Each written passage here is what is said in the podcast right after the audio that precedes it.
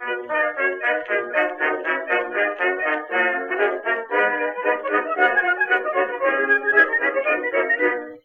to mighty London came an Irishman one day.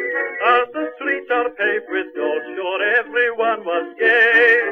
Singing songs of Piccadilly, Strand and Leicester Square. Till Paddy got excited, then he shouted to them there.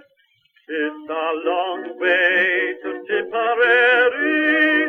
It's a long way to go. It's a long way to Tipperary, to the sweetest girl I know.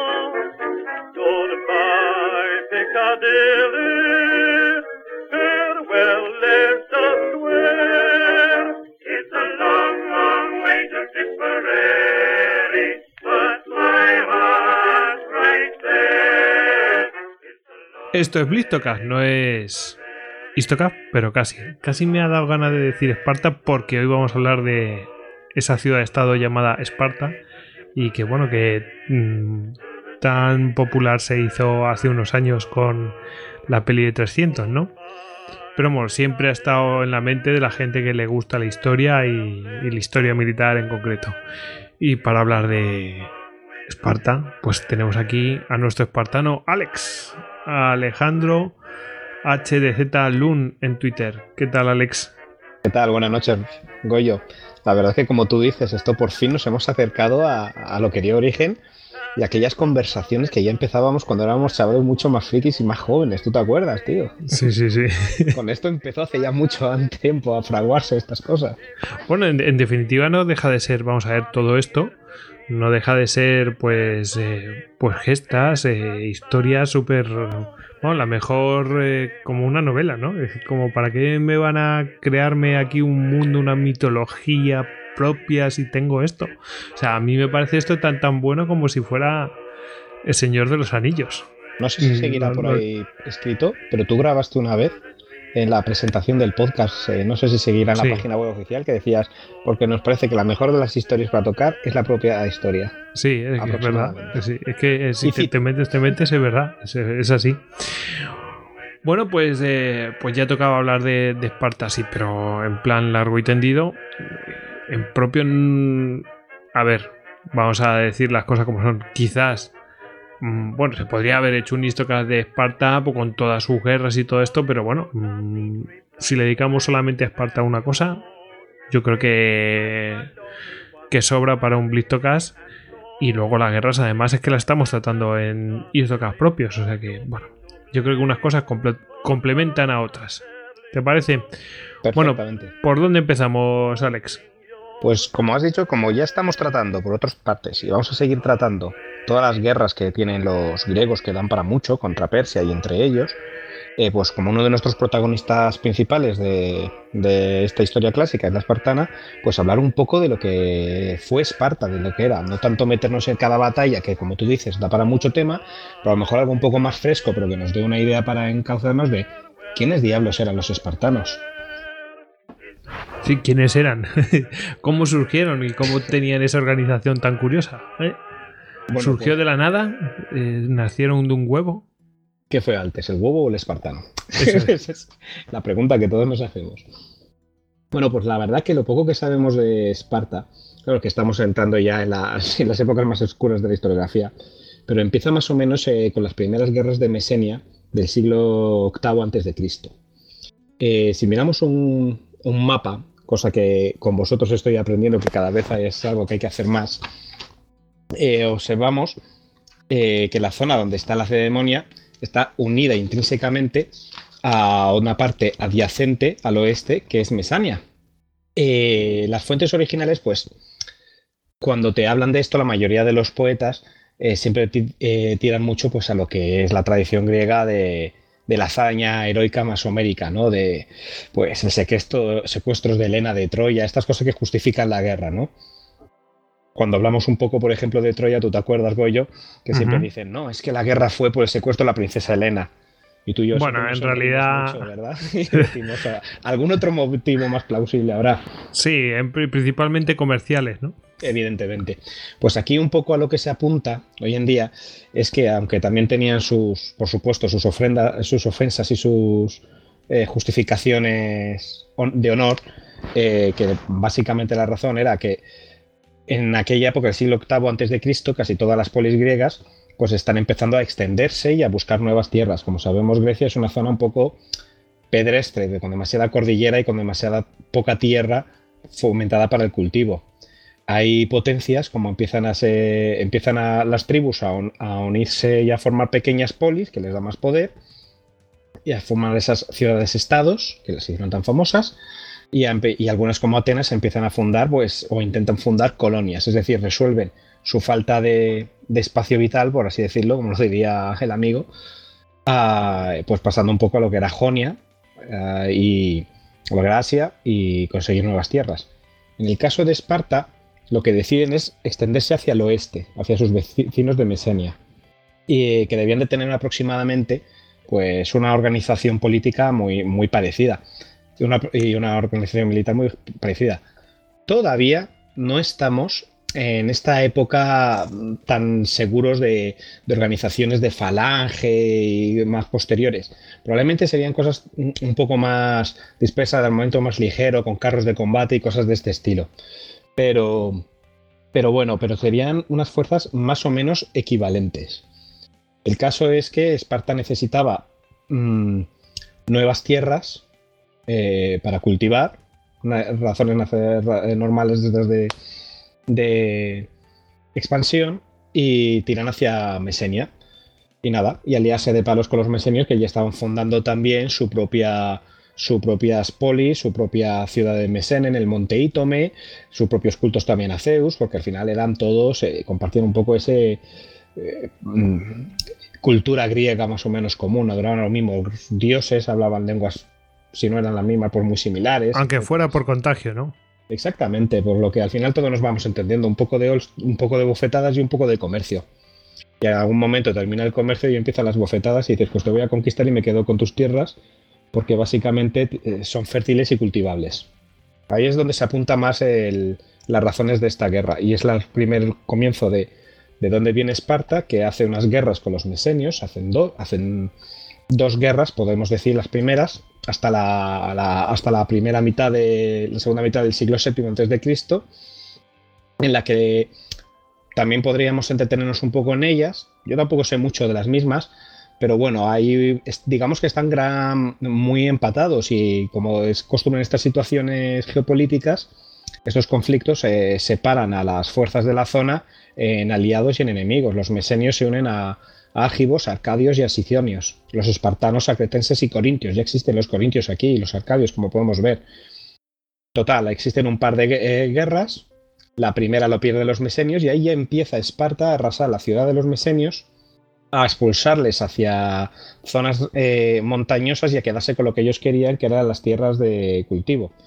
No se sabe muy bien, porque claro, según las fuentes estamos en una zona todavía muy difícil de, tener fuentes fiables y que nos den datos, pero bueno, se especula entre que si ya en aquella época ya Esparta logró hacer una ocupación completa y real de Mesenia y simplemente se le quedaron núcleos de resistencia, o si solo fue una ocupación parcial. Yo apunto un poco a lo segundo, porque después de todo viene una segunda guerra, hasta la segunda mitad del siglo VII, en la que tienen una buena montada entre espartanos y mesenios, contra las imágenes de abuso que nos podrían dar eh, algunos, eh, el poeta Tíndaro, que, Tirteo, que hablaba de una guerra de más de 20 años, es decir, fuerzas muy parecidas, y hasta se habla de que eh, hubo batallas en las que los mesenios no solo plantan cara, sino que consiguen derrotarlos, una batalla que tiene un nombre muy prosaico, el túmulo, la batalla del túmulo del jabalí. Eso es precioso, macho. Eso es una Warhammer, tío. Absolutamente, a mí me encantan estas cosas. Haberlo descubierto me dio alegría y todo. Y luego siguieron peleando en otra, eh, eh, pelean, consiguen plantarles a los espartanos y vencerlos, hacen racias por eh, territorios espartanos, incluso llegan a, la propia ciudad de Esparta y vamos, que es una cosa que está muy equilibrada y con varios contraataques muy fuertes en el sentido de que Esparta puede perder. Y llegan al final a una batalla eh, en un lugar que se llama, también tenemos un nombre muy prosaico, la Gran Fosa. No sé dónde está la gran fosa, me encantaría saberlo. Tiene que ser una gran fosa. En la que ganan ya aquí sí los espartanos. Aunque la tradición oral parece que es un anime al decir eh, que esta derrota de los mesenios se debió sobre todo a que los arcadios, que eran amigos suyos, eran aliados suyos en la guerra, les traicionaron sopornados por los espartanos y, les traicionaron. Y al traicionarles, pues algo muy trágico. Fueron derrotados. Se retiraron al Monte Ira y continuaron durante una guerra de guerrillas hasta que al final ya fueron sometidos. Y desde entonces los mesenios fueron convertidos en hilotas, que es cuando ya vamos acercándonos a lo que fue el Esparta que ya más conocemos, en la que como todos sabemos se convirtió en una organización eh, de una clase guerrera social para el Estado, ahora hablamos de ello, pero que eran mantenidos básicamente por una gran cantidad de esclavos hilotas. Pues los famosos hilotas esclavos de los espartanos son mesenios. Eran los mesenios originarios de, eh, de, Mesenia, de la territorio que había sido ahora capturado por los espartanos, dominado y repartido en, en cleros, porciones de tierra que son repartidos entre los ciudadanos para que los trabajen sus antiguos habitantes ahora, ahora esclavos, que son los que trabajan para los nuevos conquistadores. Total, eso es un comportamiento totalmente tribal. O sea, es de, de Age of Empires cuando empieza.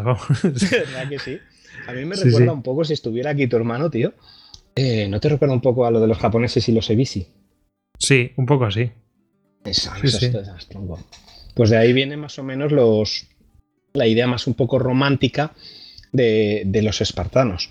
Y ahí poco después, hacia el 650 eh, antes de Cristo, ya empieza a aparecer, ya empieza a conformarse con este asentamiento sobre un nuevo territorio en base a un personaje legendario, más o menos casi legendario por la falta de, información fidedigna del mismo. No tenemos ni identidad ni partida de nacimiento, es que hablamos de mucho. De un señor llamado Licurgo, que es el que se supone que eh, da a los espartanos la gran retra, eh, que se vendría a ser como la buena ley, que es aquel conjunto de, eh, de, normas de tradición oral en la que da la conformación de la organización política de los estados, del Estado espartano como Estado guerrero y militar, que es el que ya luego conocemos cuando nos vamos centrando más en, Esparta. Bueno, pues es un poco aquí donde empieza lo que vamos a conocer como la organización política de, la, ciudad de Estado espartano, que es el que nos suena más de las películas y tal. A, partir de aquí es donde va a ir tomando forma. Es en el entorno del 650 a.C., cuando eh, hay un personaje cuasi mítico, ya que no tenemos fuentes realmente de las que no podamos dudar de su existencia, pero bueno, es al que le atribuyen todo, que se llama Licurgo, y que es el que proporciona, elabora una especie de constitución basada en la tradición eh, llamada la Gran Retra, la Gran Retra que vendría a significar algo así como la buena ley. Y en ella establece las leyes y el, conjunto de, valores éticos y, de forma de gobierno que, van a configurar lo que es toda la sociedad, de España, eh, la sociedad espartana que van a tener una organización un poco curiosa. Y aquí tú y yo nos vamos a reír un poco. Y todos lo aceptaron porque son, son unas condiciones un poco heavy, ¿no? La como venían de una tradición. A ver, si te lo aceptaron, pues no sé si te lo aceptaron. Imagino que eliminarían a los que no. Yo imagino que. Muy espartano. yo imagino que, por ejemplo, los silotas, pues no, los, no lo aceptarían de buena manera, ¿sabes? Pero no creo que les dieran mucha opinión. En aquella. Eh, aquí lo que teníamos era que, gracias también a las nuevas tierras conquistadas, pues se establecieron 9.000 cleros, que son porciones de tierra cultivables, y que serían, por así decir, a es que todo esto nos va, nos, va, nos va a llevar por unos caminos que nos vamos a reír tú y yo. 9.000 porciones de tierra cultivable que son propiedad del Estado, pero el Estado se las presta a los espartanos ciudadanos conocidos como espartiatas, a los que gozan de todos los derechos como ciudadano, en lotes más o menos semejantes, supuestamente iguales.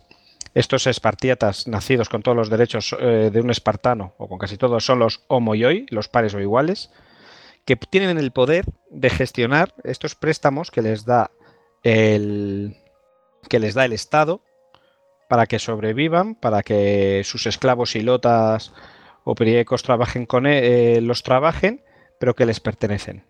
Pero la tierra es del, del Estado. Y a partir de ahí se desarrolla todo lo que es eh, el sistema de, de, valores espartanos, porque este, este Licurgo está muy en contra de...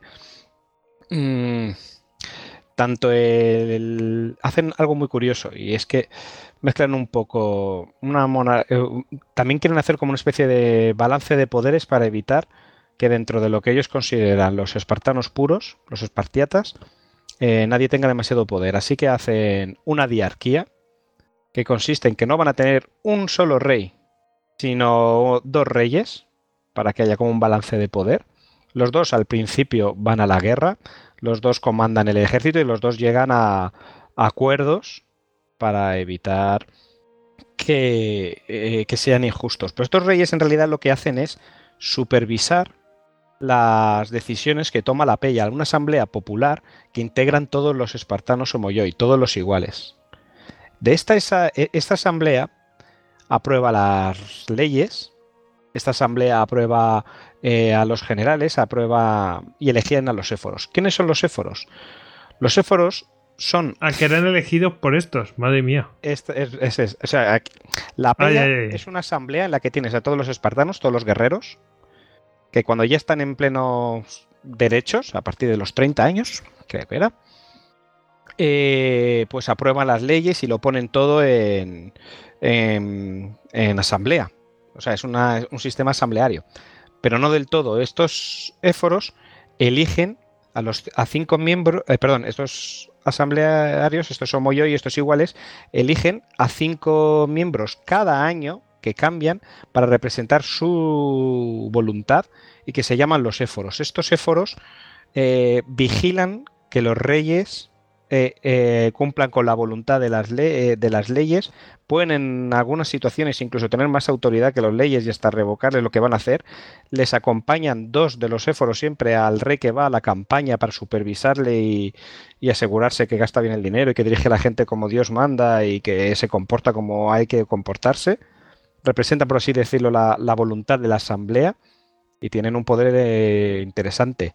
Y luego tenías la Jerusía que es un consejo de 28 ancianos elegidos entre los que ya son eh, homoyoy iguales, que han superado todos los valores de virtud de los que ahora hablaremos, eh, y son elegidos una especie de consejo, que es una antigua reminiscencia de los tiempos homéricos, del, será algo así como el consejo del rey. Está compuesto por los dos reyes, ya que esto es una diarquía, tiene dos reyes, está compuesto por los éforos, eh, que componen este consejo, y luego estarían estos ancianos supremos e importantes que también tienen voz y voto y que están a partir de los 60 años.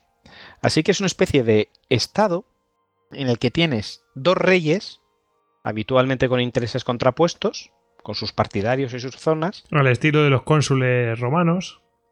Pero no tienen más mando que eso, que son vigilados por un eforado que son los que representan la voluntad de las que, que solo tienen un año de mandato y tienen que ser también elegidos de entre los iguales, porque solo los iguales pueden estar en todas estas historias.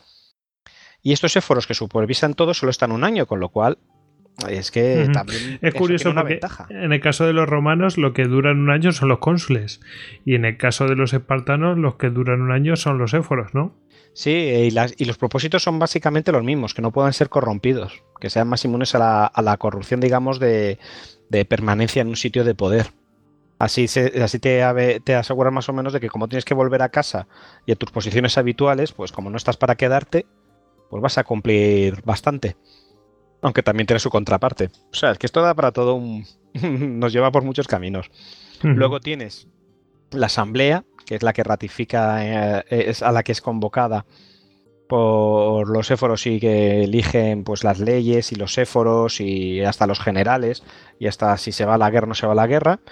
Y luego tienes la Jerusía, que es el Consejo Supremo, es el Consejo de Estado de los, de los reyes, los éforos y unos ancianos elegidos de entre todos los que no se quieren jubilar ya a la edad de 60 años para arriba. Hablamos de 60 años en el siglo V y VI antes de Cristo. O sea, que llegar a los 60 años, además, en una raza tan guerrera, debía tener su, Bien complicado. historia. Y todo esto por el reparte de unos lotes de tierra. También un poco nos recuerda a los romanos, ¿verdad? Cuando a los veteranos les reparten lotes de tierra como recompensa a su servicio.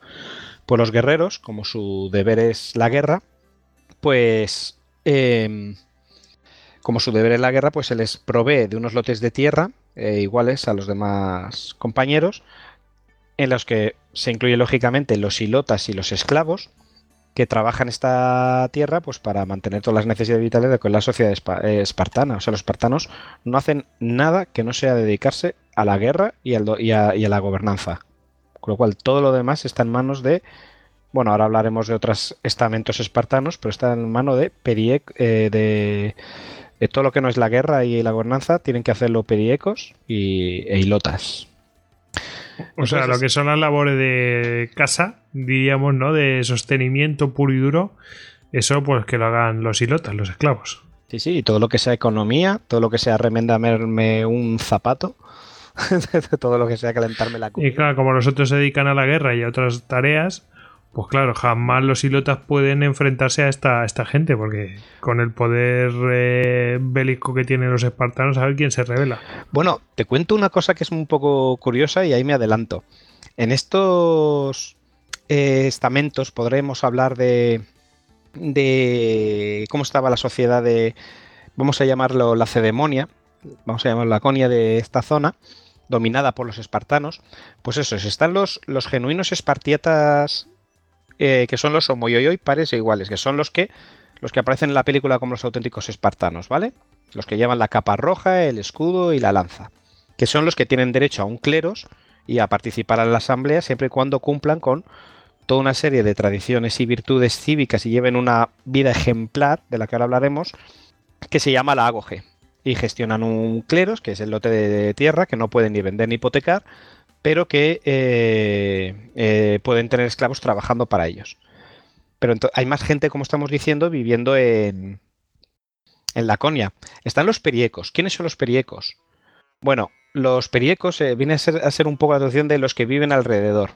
También tienen sus estudiantes. Y son aquellas personas que sin ser siendo libres no son ciudadanos espartanos de pleno derecho.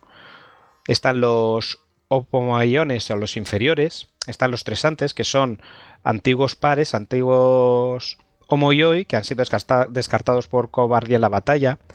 Pueden ser los motaques, que puede, se traduciría algo así como hermanastros, que son gente que puede venir mm, de natura eh, bastardos de un ciudadano con un hilota o con otro perieco o con otro tresante y entonces pueden de todas formas ser adoptados por por gente pudiente y escalar socialmente y hasta recuperar hacerse un puesto entre los pares, aunque esto es extrañísimo.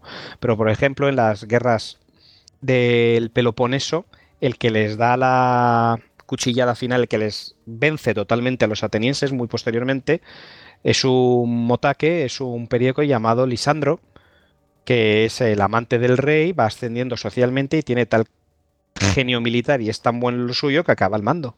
Acaba literalmente al mando de los espartanos a, pesar de que eso es prácticamente eh, inconcebible.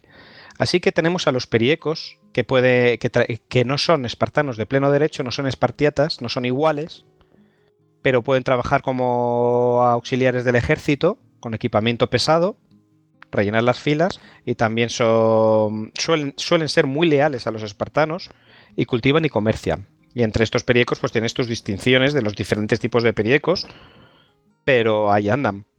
Y luego tienes a estos esclavos, los, eh, los hilotas, que son los antiguos mesenios sometidos, que también pueden ser, y son de hecho eh, reclutados como auxiliares del ejército, ya sea como infantería ligera la mayor parte de las veces, o aún más habitual como servidores, escasamente, alguna vez también se como eh, infantería pesada, pero bueno, en general no los tienen muy, muy en alta estima. Y pero incluso puede existir el caso no muy común de que un hilota se pueda convertir en un neodamedeis, que es un hilota liberado, es decir, llegaría más o menos a una especie de categoría semejante a la de un perieco por su servicio en el ejército, aunque esto no suele pasar. El caso es que los espartanos eh, dan aunque los ilotas son absolutamente sus esclavos y no tienen ningún derecho, eh, les dejan una organización totalmente a su bola. Les dejan que se casen como quieran, que vivan como quieran, que atiendan a su. que, se rijan por sus propias leyes como quieran, y lo único que quieren, los espartanos de los ilotas, es que les sirvan, que les tengan toda la casa preparada. Pero esto tiene un problema, Goyo, y es que me has dicho antes, bueno, es que estos tíos nunca podían rebelarse con, ba- bajo semejante opresión. Pues Los pueden envenenar, ¿no? el caso es que están tan descuidados, no, es que como los espartanos solo pueden vivir en la ciudad de Esparta, por eso Perieco es los que viven alrededor, porque son los que viven alrededor de la ciudad de Esparta y más alejados de Esparta. Pero todo el territorio es mucho más que la ciudad de Esparta. O sea, todo el territorio que, que domina al final la Lacedemonia es eso, es la Lacedemonia más Mesenia. Es bastante grande y todo eso son lotes cleros de tierra que administran los ilotas para los espartanos, pero claro, ellos tienen su reverería, sus historias y, mucha, y, y toda la historia de Esparta es una constante lucha de... O sea, es, es constante los levantamientos de los ilotas contra sus amos. Y de hecho, una de las más fuertes las tienen pues poco antes de las guerras médicas, que es la tercera guerra de los mesenios, en la que hay un hay un terremoto en el 464 a.C. y está el, el desastre y la catástrofe que hace la ciudad de Esparta con tantos muertos que los mesenios ven ahí una oportunidad y se vuelven a rebelar contra ellos. Y los espartanos se ven tan preocupados que al final eh, piden ayuda a los aliados, como a los atenienses. Lo que pasa es que también, según se acercan a los, los atenienses y otros aliados de Esparta, los espartanos se empiezan a mosquear pensando que probablemente, y puede que tengan razón, Aprovechen también ellos. aprovechen a ayudar a los mesenios para acabar con los, con los espartanos de una vez por todas. Entonces les dicen que no, que no vayan y se encargan ellos del asunto y se encargan pues como siempre. Pero fíjate cómo sería la lucha, que pelean con esta revuelta de, de ilotas durante 10 años y al final, aunque los tienen, por así dicho, sitiados, no los tienen vencidos y llegan a un acuerdo en el que los sublevados se les perdona la vida a cambio de que abandonen Mesenia para siempre que no la abandonan para siempre, ya sus hijos y nietos volverán con ya una victoria futura, pero vamos, siempre tienen problemas con los mesenios y eso les mantiene siempre a los a los espartanos pues en, eh, con una tradición que es que cada año con la cuando se vota los éforos mira que dato tan curioso se declara una guerra a, a los esclavos a los ilotas Joder. para mantenerse así también formados en su Sí, arte de sí, sí. guerra, pa- por, para por eso. a los otros tranquilitos Sí, sí. Y de hecho, ahora entraremos en ello, pero una parte muy importante de, eh, de la de la AGOG, que ahora os diré lo que es la AGOG, es que a los chicos, en parte de su entrenamiento, por así decirlo, en las partes finales de su entrenamiento, eh, está el formar parte de la criptella. La criptella es algo, eh, es como un cuerpo especializado que se basa en vigilar a los, a los ilotas. En alguna fuente he leído que se les envía, a, por así decirlo, a cazar y matar a los ilotas más destacables, a sus líderes, a, aquellos que se sepa que tengan un ascendiente, eh, solo con una túnica y con un cuchillo. Y que es como para terminar ya en la formación de que ahora hablaremos de, de las virtudes guerreras de estos espartanos, pues para que aprendan a hacer eh, racias, tareas de infiltramiento en territorio de enemigo, etcétera. Me pregunto, ¿y los ilotas tienen derecho a defenderse o cómo? No, no tienen derecho a defenderse ninguno. Lo que pasa es que cuando vienes a matarles, o sea, ten en cuenta que les dejaban muchísima libertad. Entonces, eh, tampoco lo puedo saber con certeza. Pero como les dejaban, eran esclavos, pero no eran esclavos con grilletes atados en la casa. Eran esclavos de para allá. De, a ver, eh, yo estoy aquí en Madrid, ¿vale? Y yo tengo a mi mujer trabajando mi cleros, mi porción de tierra, pues por Alcalá de Henares o sea, muy lejos de mi alcance realmente. Y ella está al mando con unos periecos y tal, al mando de no sé cuántos ilotas que además están eh, pues en sus cabañas y en sus poblados y, y organizándose entre ellos y dirigiéndose por sus propias leyes entre ellos y casándose entre ellos por sus familias según a ellos les apetece. Entonces, cuando han terminado sus tareas para conmigo, para servirme a mí, Espartiata, ellos hacen su vida. Bueno, qué vida la de los ilotas. La vida de los ilotas era una esclavitud muy curiosa. Pero bueno, al final están siempre recordando, porque ya luego, mucho más tarde, eh, conseguirán revelarse y cuando se forma el estado de Mesenia nuevamente, con la caída de Esparta, eh, recuerdan a sus héroes nacionales y recuerdan a su eh, la pérdida de su territorio y de la invasión de Esparta y es como parte de su tradición posterior. O sea, están siempre, siempre mentando a la madre de los espartanos. Bueno, también tenían ese sentido de pertenencia a su cultura, ¿no? O lo que fuera, que hizo que, bueno, no desistieran. Y cuando ya se libraron, pues, pues oye, aquello pervivió, ¿no? Sí, totalmente. No, y también que debía de hacerles una gracia que les declararan la guerra cada año, machacarlos un poco para mantenerse en forma a los otros. Bueno, pues más o menos estos son los estamentos que podríamos encontrar en Laconia, arriba de todos los espartanos, por eh, los ciudadanos de pleno derecho, regidos por los dos diarcas, por la asamblea, que, está compuesta por todos los ciudadanos con derecho a ser espartanos, por los éforos de- dirigir, eh, sacados de esta asamblea, votados por esta asamblea, y por la Jerusía, el Consejo Supremo. Y por debajo de esos están los periecos, que son los que por un motivo o por otro son hijos de bastardos o han sido cobardes en batalla, han perdido el derecho a ser ciudadanos, pero no son esclavos, son ciudadanos libres y pueden hasta comerciar y tal. También nutren el ejército cuando es necesario. Y los hilotas, que son los mesenios sometidos, a los que les tienen esclavizados para que hagan todos los trabajos, pero digamos que es una esclavitud en la que les permiten organizarse a su aire cuando han terminado para con ellos sus tareas. Y si bien, como siempre están temiendo revueltas por su parte y con razón, pues les declaran la guerra cada año y además así se mantienen en forma para su actividad principal que es la guerra. Porque los espartanos tienen eh, la vida del buen espartano, Goyo, eh, tiene que seguir la virtud del agoge. Que el agoge es como una especie de... mm, ¿Cómo te lo decía?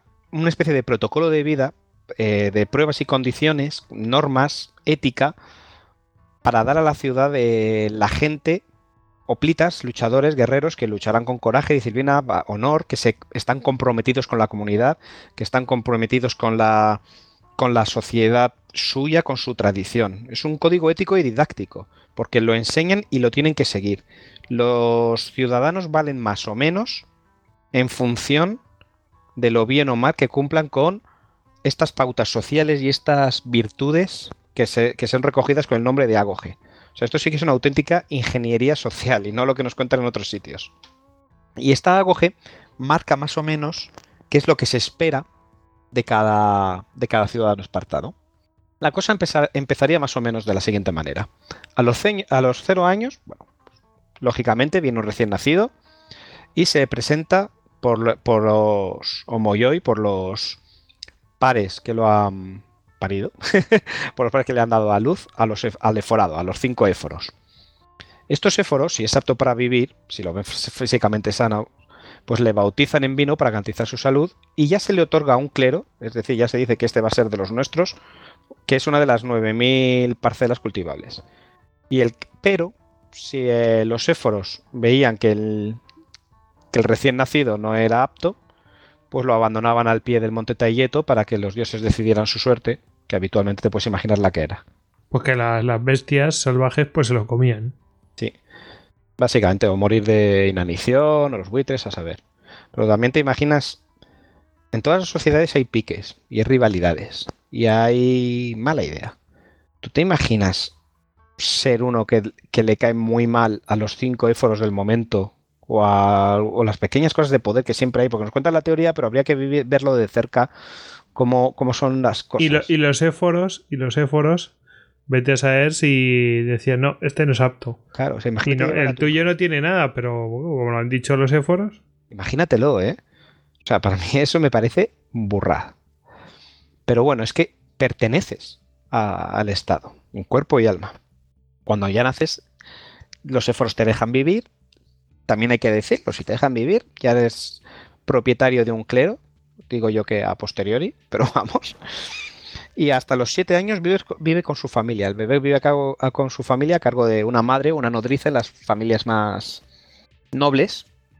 Y la educación consiste en, en ir aprendiendo autoridad, control de las emociones y poesía heroica y homérica, sus héroes, su historia, un poco lo que se espera de él. Y ir entrenándole un poco las virtudes de retórica lacónica y estas cosas.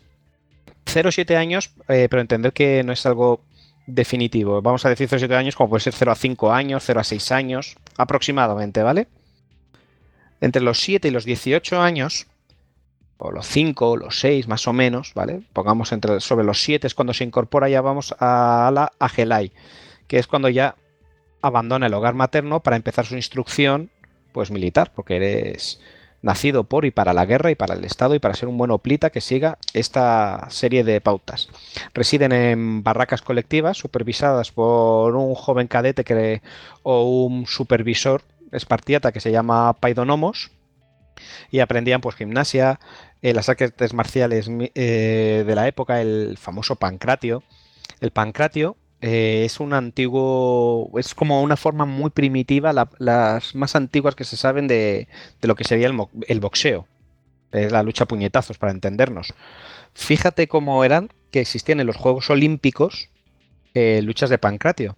Y se dice que expulsaban a los espartanos porque eran excesivamente salvajes y en lugar de terminar en sumisión, cualquier luchador de artes marciales sabe, con sumisión me refiero a cuando alguien ya no puede más o le tienes atrapado en una llave o una cosa de estas. Sometido, vamos. Sí, entonces, como no puede más, pues te da como un toque a la lona, ¿no? O un toque al brazo y dice, hasta aquí hemos llegado, ¿vale? Me rindo. Y el otro pues te suelta porque son las reglas. Estos tipos solo entienden que la pelea termina cuando uno de los dos muere o no puede realmente más, de que se ha asfixiado. O que le han reventado la cara, el cráneo. Entonces expulsan a los espartanos. Pero también hay que. ¿Qué es lo que hacían con los silotas? Sí, básicamente es que están entrenados para estas cosas. También dicen eso, que hay muchas malas lenguas. O sea, Genofonte es una de las fuentes originales de que vivió con y, con y contra los espartanos, en ambos, porque era ateniense y luchó contra ellos y luchó con ellos y los admiraba en gran medida y también decía, bueno, es que de los espartanos se dicen muchas mentiras porque tienen muchos enemigos. También dicen que aprendían gramática y oratoria, música, que es algo como muy reservado a hombres, y, danza, que son como, no sé si te recuerda un poco eh, la idea un poco del caballero romántico medieval. Ser buenísimo en las mm. armas y saber un poco de música, danza. Pues sí, sí, un poco así. Se dedicaban a las cosas que también les gustaban. No te creas que se dedicaban a las cosas que no les gustaba.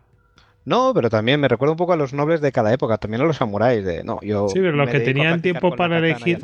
Me refiero a que los que tenían tiempo para elegir sus actividades, pues elegían cosas de esas que. ¿Sabes lo que te quiero decir? Las cosas que eran aburridas, pues se las dejaban a los esclavos y a, y a los plebeyos. Pero esto no era elección, esto era obligatorio. Bueno, sí, pero eh, qué casualidad que no eligieron coger y cultivar las tierras.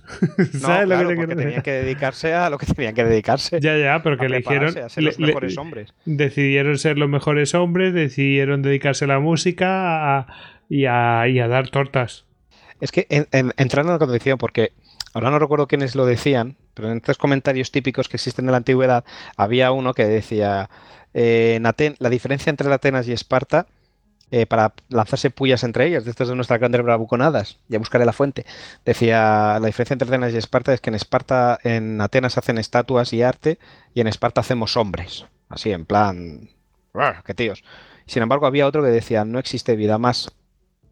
Eh, no me extraña que los espartanos sean tan valientes cuando la muerte es una buena salida para el tipo de vida que llevan, que es solo vivir para esto. Porque bueno, ahora por ahora suena bien, ¿no? Entrenan solo gimnasia, artes marciales y tal. Eh, pero entrenan y compiten en, público y fomentan sobre todo la vergüenza, la derrota. Y ya te digo que son luchas a, puño descubierto, son pruebas durísimas, durísimas.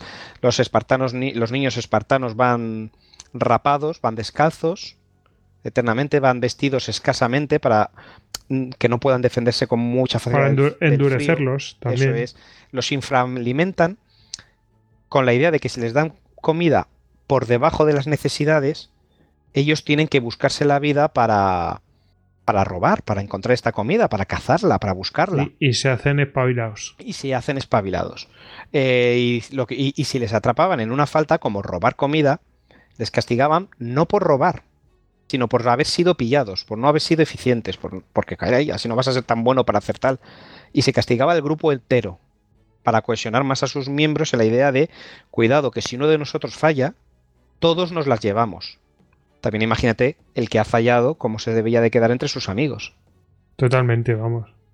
Está, está, todo muy bien pensado, me refiero para sus objetivos. ¿eh? A mí me recuerda un poco esto del, el recluta patoso en la chaqueta metálica cuando le pillan con un donut al recluta patoso y el sargento cabrón, pues eh, les castiga a todos menos al, al, recluta patoso, pues para que todos se metan con el recluta patoso y así le ayuden a. Y así el tío ve que así le van a endurecer. Ya que él mismo no puede, el sargento, decide que todos los compañeros le odien y así se va a poner. Mm, le van a, obligar entre todos a hacer sus cosas. O sea, es algo brutal. A mí me suena un mm. poco a ese estilo de, de presión. Bueno, también pues hay que decir que hay otras consideraciones que no he dicho, pero esto puede ser interesante para algunos, y es que a los, a los 12 años también se le hay otro tipo de consideraciones, aparte de los rangos por los que vas a pasar por esta grusía, en la que a en el entorno de los 12, cuando estás así en la pubertad, pues se te pasa a considerar Leiren o Efebo, y que era bastante común y parece que bastante aceptado por todos, eh, que existían muchos que se hacían lazos amorosos tanto entre compañeros como con los maestros, que se vea como una parte de la, una correcta educación amatoria y complementaria a los derechos cívicos y, caray, eh, buena cosa. bueno, bueno. Eh, seguimos ahí a los 18 años y bueno, ha sido sobreviviendo a todo esto. Hay ceremonias, los espartanos son extremadamente eh, religiosos y hay ceremonias que son la gimnopedia, que consiste en que los alumnos, eh, los niños, tienen que robar un queso de un altar del santuario de Artemisa Horta que está custodiado por alumnos mayores o por un espartano con un látigo y tal. Si les pilla, pues les pega de latigazos hasta... Eh, al principio, según las épocas, al principio es no es que sea simbólico porque les zurra, pero digamos que se contienen, que cuando les, marcan a latigazos para que aprendan a robar como Dios manda, además de un, de un, santuario que ya está custodiado por alumnos superiores. También según se va depravando Esparta y van pasando los siglos, hacia el final, cuando ya está conquistada por los romanos, pues como influenciado todo un poco por esa forma de ser de los romanos, se convierte en una especie de espectáculo circense en el que eh, se azota a los niños hasta matarlos. Pero en los primeros tiempos, pues sí, de vez en cuando moría un chico a causa de los latigazos. Imagino de si a lo mejor tenía alguna rencilla pendiente con el alumno que llevaba el látigo y le pillaba. Pero vamos, que no era lo normal que murieran. De todas formas, ya era bonito. También estaban las carnellas, que eran cacerías rituales. En nombre de la diosa Artemisa y tal, pues salían a cazar todos juntos o por separado y a cargarse a bichos. Eso era las fiestas esas que, salen en 300. Sí, son las carnellas. Ni se te ocurra hacer nada. Exactamente. Luego, a partir de los 18, ya estamos hablando de hombrecitos. Eh, entre los 18 y los 30, pues ya ascienden y se empiezan, pues, como a licenciar, por así decir, de, la etapa de cadete. Ya se convierten en, ser. Eh, pueden elegir entre ser ellos mismos los nuevos alumnos superiores que, ya vigilen, ya son espartanos y ya puede, espartiatas y ya pueden elegir entre, eh, elegir entre vigilar a las nuevas generaciones que van llegando de chicos, que no es de lo más deseado, ser auxiliares del ejército, que sí es muy deseado porque ahí ya empiezas a fraguarte para la batalla, o ingresar a la cripteia, que la Crypteia, es lo que has dicho, es digamos como una de las partes finales del entrenamiento en las que se te suministraba, según algunas fuentes. La Crypteia era el cuerpo especializado en machacar hilotas, encontrar posibles conatos de la próxima rebelión de turno, eh, mantener seguimiento, digamos, a los cabecillas más importantes en sus poblados y tal, y asesinarlos. O matarlos, o prepararlos para cuando vayan a llegar la guerra. Y para estas tareas, pues algunas fuentes dicen que solo disponían de una prenda de, una túnica corta y un, y un cuchillo. Y claro, haces ahí tus labores de infiltración y dices, pues me voy a cargar al señor Pepe, que es el jefe de este poblado y que está soliviantando mucho a estos, y va a ser un buen entrenamiento porque solo tengo mi puñal y mi colgante. Sí que me voy a meter por la noche en el poblado, voy a llegar hasta ellos, voy a asesinar al par que tengo que asesinar y voy a escapar sin que me cojan. Y así te vas formando. También está interesante que entre los 18 y los 30 años ya puedes acceder al matrimonio. Hay una cosa que decir que también... Pues por forma- fin, ¿no? Por fin. ¿A- Por- ¿De qué edad, qué edad? De 18 a 30 puedes hacer... Puedes Es muy acceder tarde, a- muy tarde para esa época, ¿eh? Pues fíjate una cosa que es muy curiosa. Según esta auge, que ya te digo, estoy describiendo un poco lo auge de los, de los chicos, ahora te diré brevemente a las chicas, pero según esta auge, insisto, esto es lo, tú tienes que cumplir y hacer estos pasos, aparte de que se esperan todas las virtudes que se dicen, porque si no aprendes esto y luego lo enseñas y no lo ejerces, si tienes faltas, no eres un buen espartano y puedes seguir cayendo en desgracia, por así decirlo, e incluso puedes llegar a convertirte en un perieco si muestras, por ejemplo, cobardía en la batalla. Hay que seguir. Una cosa que se dice es que hemos visto que los lazos amorosos entre compañeros y maestros pues se ven muy bien y hasta que se fomentan como parte de la formación. Eso es bueno. Pero los hombres pagan una multa si se quedan solteros, porque hay que aportar niños al Estado. Hay que tener nuevos espartiatas para el futuro. No, así que hay que poneros al trabajo. Eso es, pero escucha también, pueden acceder al matrimonio a partir de los 20 años, pero no podían abandonar el cuartel, salvo, imagino que un- no podían abandonar los barracones eh, hasta los 30, porque entre los 18 y los 30 años, aunque te casaras y tal, a lo mejor consigues una licencia pues para ir a, a- ver a tu mujer unas horas y volver, pero debías seguir manteniéndote con co- y dormir en los barracones y formar parte del cuerpo regular del ejército, estar dispuesto a ser movilizado en cualquier instante para la guerra y tenías que estar, por ejemplo, cumpliendo con otra de las tradiciones, que es el sistirión. El sistirión, estos nombres, de verdad, no les demos mucha importancia porque yo mismo los voy a olvidar mañana mismo, me cuestan un montón. Pero el sistirión consiste en que eh, una tradición espartana es que hay una cena colectiva en estos barracones que se celebra a diario en misas de 15 hombres cuando ya has superado estos 18 o 20 años, el aspirante que desea integrarse a una mesa con los demás espartiatas, pues debe ser aceptado unánimemente por los otros 14. Esto pues, se dice que se, indicaba con una miga de pan. La miga de pan era redonda en caso afirmativo y retorcida en contrario, y así votaban los 15 hombres de la mesa. Si, si el joven era aceptado, se comprometía a aportar a cada comida eh, productos de su clero, de sus tierras que cultiva. Pues imagino que si en mi tierra yo cultivo vides, pues me comprometo a todas las cenas a llevar vides. Si tengo ovejas, pues me comprometo a llevar queso todos los días. Esto se hace a diario. Y, una, y tú tienes que cumplir con este ritual todos los días. Si tú no estás autorizado a no ir a estas cenas, a no ser que sea por causas de guerra o por eso, por un permiso muy especial por necesidad que te han dado porque tienes que acostarte con tu mujer para hacer un hijo para la para la para el Estado, pero no es por cuestiones propias, ¿me entiendes? Pero hombre, acostarme con mi mujer será una cuestión propia. No, eso lo haces por el Estado. sí, para crear nuevos espartiatas. ¿Sabes? A partir ya de los 30, que ya eres un hombrecito, entre los 30 y los 60 años, ya sí te dan permiso para habitar tu casa, abandonar el barracón, cultivar tu cleros, que tú no lo cultivas, pero bueno, llevar a tus silotas, a tus esclavos que cultivan los cleros, ya puedes formar a partir de los 30 parte de la peya, que es la asamblea, y eres, digamos, un ciudadano de, de pleno derecho. Vamos, que te la has ganado porque has hecho ese servicio a Esparta como harían los legionarios, ¿no? Eso es. Ya tienes todos los derechos, bueno, salvo evidentemente de ser uno de los dos diarcas, uno de los dos reyes, ya que estos solo podían ser de, eh, de las dinastías de los ágidas y de los európidas, que son los hijos de Heracles, porque los espartanos, como tantos otros, como los tebanos y tal, se dicen descendientes de Heracles, de Hércules.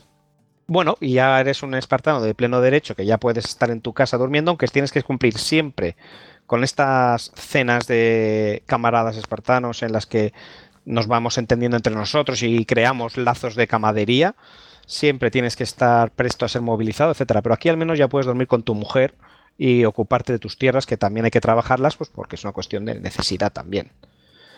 Y ya a los 60 años, eh, dice, la jerusía nunca termina, dice, la jerusía termina con el par, es decir, con el homoyoi, con el igual. Cuando una persona muere es cuando está exento ya de... eh, no es que es exento. El- la jerusía es que hemos descrito las partes más prácticas y definidas, pero es todo ese conjunto también de valores y virtudes y tal, y uno no puede dejar de serlo. Es como los samuráis y los caballeros. Tú no puedes nunca dejar de ser un caballero o un samurái hasta que te mueras. Eres lo que eres y tienes siempre que estar ahí, en ese tipo de vida, y se espera de ti que lleves ese tipo de vida. Pero a los 60 años, por lo menos, te eximen de luchar, que oye, ya es algo, si has llegado a los 60, y puedes seguir directamente eh, formando parte de la vida pública mediante la pella, incluso ser a lo mejor eh, eh, recomendado para, para la para la Jerusía, pero si no, pues ya si quieres ya finalizar con la AGOG, pues te retiras ya de la vida pública y aunque vas a seguir siendo espartano y tienes que seguir dando una imagen y una presencia y un comportamiento ejemplar, no puedes escaparte de eso, pero bueno, ya puedes retirarte a partir de los 60. Que no serían muchos, ¿no? Pues para aquella época, yo qué que te diga, yo creo que debían de llegar cuatro y el tato. sí, sí. También bueno, la existe para las mujeres. ¿Ah, sí? Sí, lo que pasa es que para las mujeres es un poco diferente. A las mujeres eh, se les da más derechos, por así decirlo, y a la vez menos que las mujeres de la Grecia. Es decir, se educan como los chicos y se, y se les deja practicar con los chicos ejercicios gimnásticos y tal. Se exige de ellas mucho entrenamiento físico, con lo cual desarrollan una gran belleza, o eso dicen. Y ellas, por ejemplo, no deben aportar dote, se las considera dueñas de sí mismas, eh, y hasta en el matrimonio, por ejemplo, la muchacha elige según sus gustos. Eh, cuando veía a un chico que le gustaba, es que no importa su condición social, es que la condición social es la de los como yo y la de los iguales. y como todos son iguales, pues le dice al chico que le deje que le rapte y empieza una especie de idilio en el que se consienten que el hombre rapte a la mujer y se la lleve ahí al hombro y hagan lo que los dos quieren hacer. Como Zeus, ¿no? Sí, esos rollos. Raptando Europa. Eh, no, no tiene por qué aportar dote, además, todos los señales de exceso de, riqueza, aunque veremos que luego les pasa lo que a todas las sociedades que han jugado estos juegos, pero todos los eh, rollos de riqueza pues no son muy, muy bien vistos, digamos, que uno tiene que tener pues su laconismo, su estoicismo espartano, vivir con, con, lo que necesita un soldado y un guerrero y un hombre que se hace a sí mismo de músculo y de, y de mente y no de, de acumular oro y se dedica sobre todo a gestionar la casa y el clero, ya que el hombre está siempre eh, en el cuartel hasta los 30 años y después de los 30 años tiene que estar más de la mitad del tiempo también en el cuartel por las cenas o por lo que sea. Entonces ella se dedica, a y si no, probablemente esté prefiriendo acostándose con sus compañeros o con sus viejos maestros. Así que probablemente ella eh, acaban dedicándose más a la casa y a, cultivar las tierras que, los hombres. Pero las mujeres, eh, su gran funcionalidad para el Estado y su gran deber es aportar niños. Y si un hombre, eh, te comenté que si decide permanecer soltero o está soltero porque es muy feo y no ha conseguido novia, porque no quiere o porque se ha acostumbrado mucho a los hombres y tal, se le considera mal, pero bueno, con una multa está bien, porque sigues estando para la guerra. En las mujeres, sin embargo, es deshonroso. Y no. En las mujeres tiene que tener. casarse. Alguien tiene, que, tener descendencia. O sea, búscate un hombre porque tú tienes que tener descendencia, se espera eso de ti, si no, vas a, vas a dejar de ser una ciudadana y vas a convertirte en una perieca, vas a perder estatus. Esto, esto, es lo de la supervivencia. Puede haber cuatro tíos y una mujer que solamente tiene un hijo por año o, cada nueve meses, más o menos, ¿no? Pero, pero si hay cuatro mujeres y un hombre, pueden tener cuatro hijos por año. Eh, lo importante es el número de mujeres para poder no me hagas mucho caso, no me hagas mucho caso porque esto todavía no lo he confirmado, ya me lo, me lo veo un poco más adelante, pero me suena de, hace muchos años cuando estábamos a todo esto y tal, que me leí que durante las guerras del Peloponeso, en la gran campaña contra Atenas, llegaron en un momento dado a tener tal escasez de espartiatas, porque esto va a ser uno de los grandes problemas que van a tener siempre los espartanos, que en un momento dado, como misión, licencian a unos cuantos para que vuelvan a Esparta con la misión pues de, hacer hijos, de, dedicarse a trabajar en, saltar los muelles. en eso está. También hay una diferencia con la de la otra diferencia de las mujeres espartanas con otras griegas y es que en este mundo griego que gusta tanto lo efebo, lo, lo, juvenil o tal, pues era muy normal también que a las chicas pues también se las casara en la pubertad. Sin embargo, esto, como sabemos hoy también, y entonces también se sabía, lo que pasa es que eran cosas de la apetencia y de la cultura de la época. Pero sabemos hoy que es, lo suyo no es que una mujer sea eh, la intenten eh, se haga madre o se quede encinta, gracias, se quede encinta o embarazada en la pubertad, que es todavía su cuerpo demasiado juvenil. Lo suyo es en la juventud y la adolescencia. Y como los objetivos de los espartanos eran esto, era buscar hijos y varones fuertes, pues se promovía que se casaran en la juventud y la adolescencia cuando la mujer quería y no antes, no en la pubertad. Alguno dirá que la pubertad es también en la juventud, ¿sabes? Pero. No lo pero Bueno. Se llama este coño. bueno, pues. Em, ¿Qué más? Em, algo más. Eh, ya hemos mencionado, pues eso, que, que se dejaba que la raptara, que elegía, ¿no? Y. Y bueno, que gestionaba la casa de Ecleros, que era, Ecleros era ese, esa parcelilla que le daban según nacía, ¿no? El espartano. Y que no debían aportar dote. Muy bien. Bueno, pues si quieres, ahora lo que podemos hablar un poco es de cómo luchaban realmente el ejército espartano. Venga, vamos a ello. ¿De qué iba? Bueno, lo primero decir que claro, que es una historia de varios siglos y entonces, eh, primero, el, eh, eh, el ejército va cambiando desde las épocas de las que conquistan Mesenia hasta las épocas, digamos, más de esplendor hasta luego ya eh, que podrían ser las guerras médicas con los persas y las guerras del Peloponeso en las que consiguen ya la hegemonía, que son las épocas heroicas, eh, pues la cosa va cambiando y luego seguirán adaptándose a los nuevos tiempos, seguirán peleando con, los tebanos y seguirán peleando con los macedonios y de repente se verá formaciones de espartanos que serán como las falanges macedónicas, con largas picas arisas, y con cuerpos de caballería y cosas de estas y tal.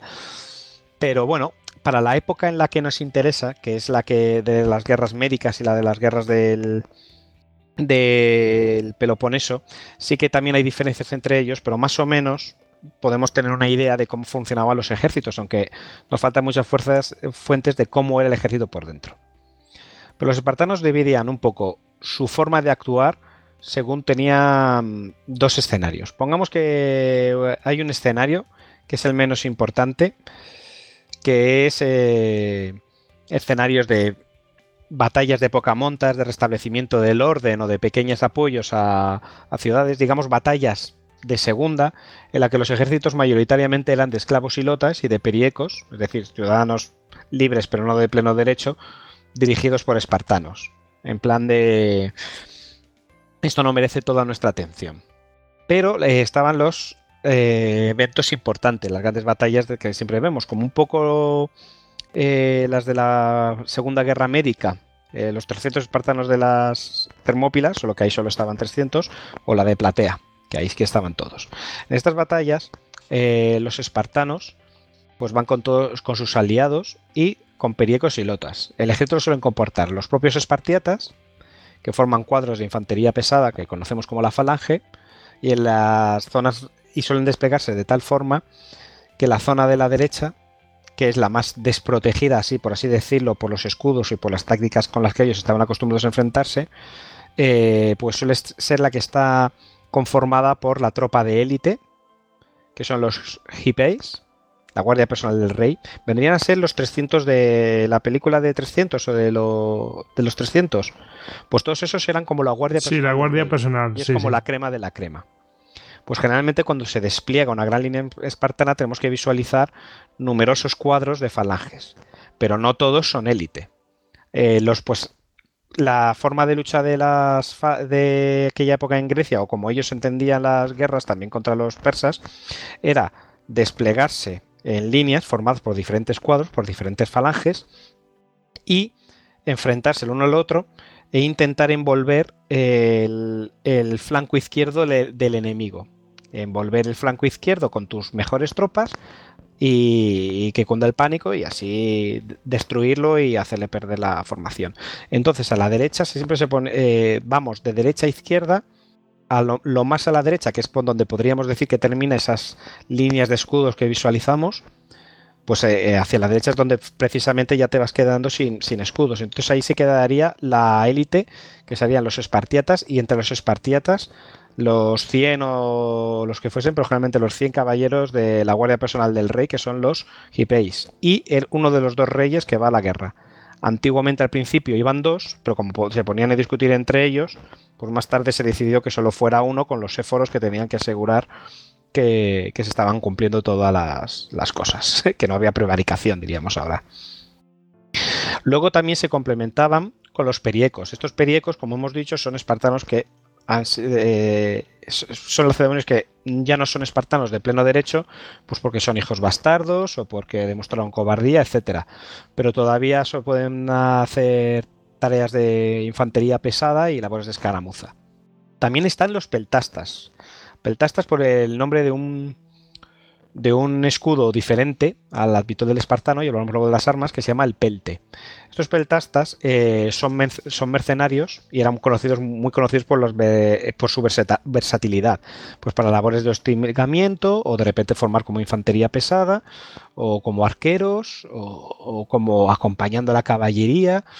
Eran gente muy versátil, al final cada vez fueron tomando más importancia y relevancia en las, en las guerras eh, de las, eh, del Peloponeso. Y también estaban los hilotas. Los hilotas, como hemos dicho, eran esclavos. ¿También los utilizaban? Sí, eh, muchas, les debía hacer una gracia terrible.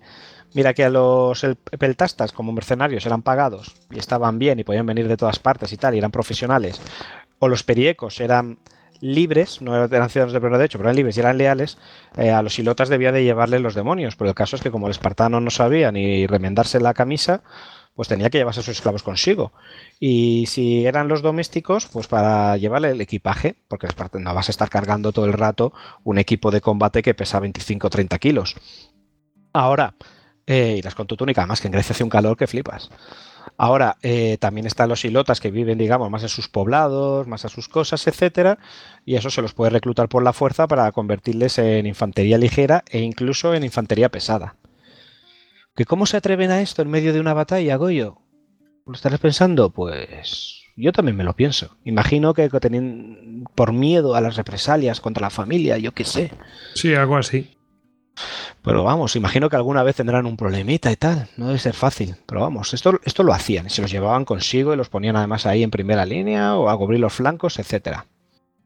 También, contra lo que podemos pensar a veces, tenían unidades de caballería, que se al mando de un hiparmosta pero, pero bueno, pero es verdad que dicen que la caballería espartana no era muy buena. Eh, lo que sabemos por Genofonta cuando habla de Leuctra es que la caballería espartana dice que, eran los menos, los menos ambiciosos y los menos echados para adelante de los hombres. Sí, que eran bastante, bastante parados, ¿no? Sí, que eran como menos. Un hombre de verdad se queda ahí en medio de su falaje, ¿sabes? Cuanto más cerca del rey ahí y tal, más vales. Y la caballería en aquella época y no es lo que otras tareas, aunque había caballerías mejores. y no, es lo ideal para una unidad de caballería, ese tipo de mentalidad. Más o menos eh, sabemos también cómo se fracciona eh, el ejército espartano.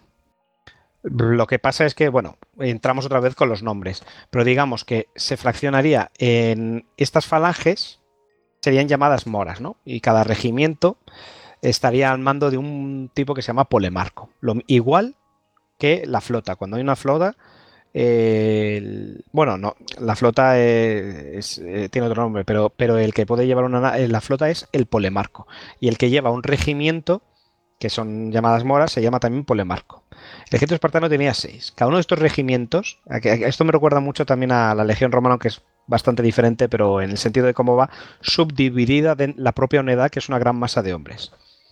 Pues este regimiento llamado Mora consta de dos lochoi, que está al mando también de un locagos.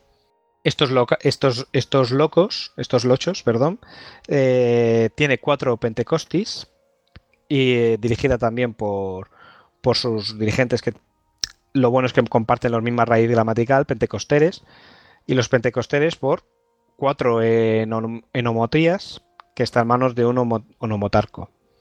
la onomotía es la unidad básica de 40 hombres. Entonces, un ejército completo está compuesto por seis moras, que son los regimientos, que está, que está a su vez compuesto por 12 lochoi, que tiene 48 pentecostíes y 192 onomotías. Es decir, que en su época de esplendor, una cifra aproximada de hombres son unos 7.000 hombres largos, lo que puede llegar a tener el mayor ejército espartano.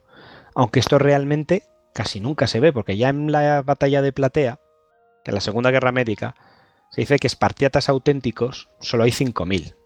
Y esto viene, y este es uno de los grandes problemas que tienen los espartanos, y es que siempre van cada vez, cada vez y cada vez más, espar más Sí, pero, pero, pero tú imagínate que hay 5.000 espartiatas eh, o espartanos, eh, pero 5.000 viviendo de, a costillas de los demás.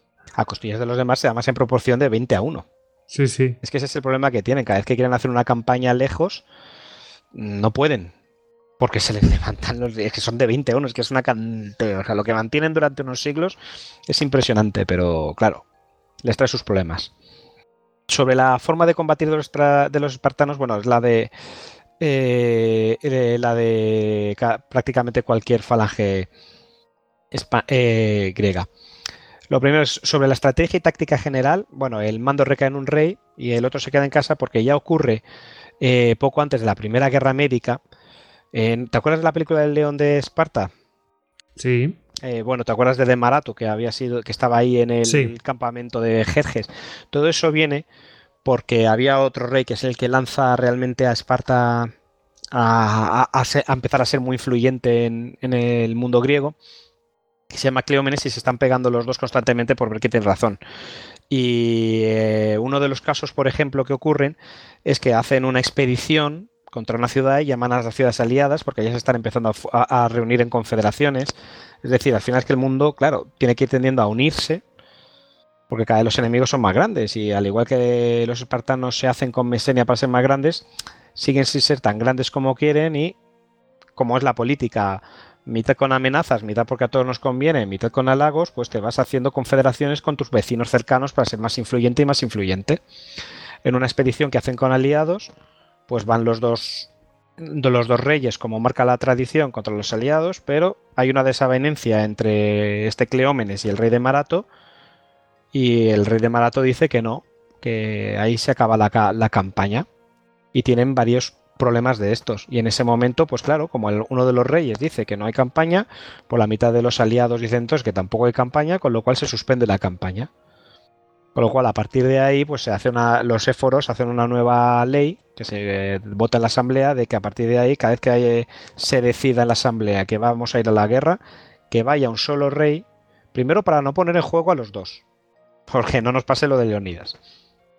Por el primer- primero para no poner en los juegos a- en juego la vida de los dos a la vez. No poner Claro, todos los juegos a la imagínate, fiesta. el pasado de Leonidas y te quedas sin descabezado, vamos, te con quedas los, con los descabezado. dos reyes muertos es un canteo. Pero es que luego eh, se ponen a discutir entre ellos y te deshacen, te deshacen una campaña militar. Entonces tampoco pueden estar esas cosas. Y a partir de ahí hay una serie de tiranteces en las que al final durante un tiempo se impone Cleómenes y de Marato es por, lo que acaba en el, en, el- en la corte de Jerjes asesorándole. Sí, sí. Bueno, se Entonces- tenía que buscar la vida. En la estrategia, cuando el ejército espartano se pira, eh, queda un rey en casa que se encarga de los temas religiosos, porque los espartanos son ultra religiosos, tienen como 26 o 70 y pico celebraciones religiosas anuales y todas son sagradas y ninguna puede romperse y tal, es algo terrible, está todo el día con religión, y uno de los reyes, y los reyes también son sumo sacerdote, entonces uno se encarga de temas de sacerdotes mientras el otro se encarga de temas militares, y luego se van alternando, así evitas un poco que haya malos rollos, ¿no? Y luego, en cuanto a la estrategia, pues una mentalidad muy griega, enviar a la fuerza más numerosa posible, lo más dentro del territorio enemigo, para forzarla o a rendirse a una batalla. ¿Cómo es esto? Pues muy sencillo, yo entro con mi gran ejército y de repente estoy en tu territorio, juego en tu casa, no estamos jugando en la mía. Y si no vienes a pelear conmigo, empiezo a saquear tu territorio y te destruyo las cosechas y te mueres de hambre en invierno. Y si sales, es lo que quieren los espartanos, que como tienen un entre- se pasan la vida entrenando y preparándose precisamente para la batalla, confían totalmente en que cuando el enemigo salga a darles batalla, pues ellos van a ganar, como solía pasar, y hasta aquí hemos llegado y obligamos a la gente a llegar a, a un acuerdo que me beneficie a mí. Respecto a cómo se despliega el ejército espartano, pues creo que antes lo he comentado muy someramente, ¿no? Te despliegas en línea con los diferentes moras, que serían las, las falanges eh, de izquierda a derecha, cuanto más a la derecha, digamos que de mejor calidad. El que está más a la derecha es el Diarca, uno de los dos reyes, con su guardia personal, los GPAs, y los espartiatas de élite.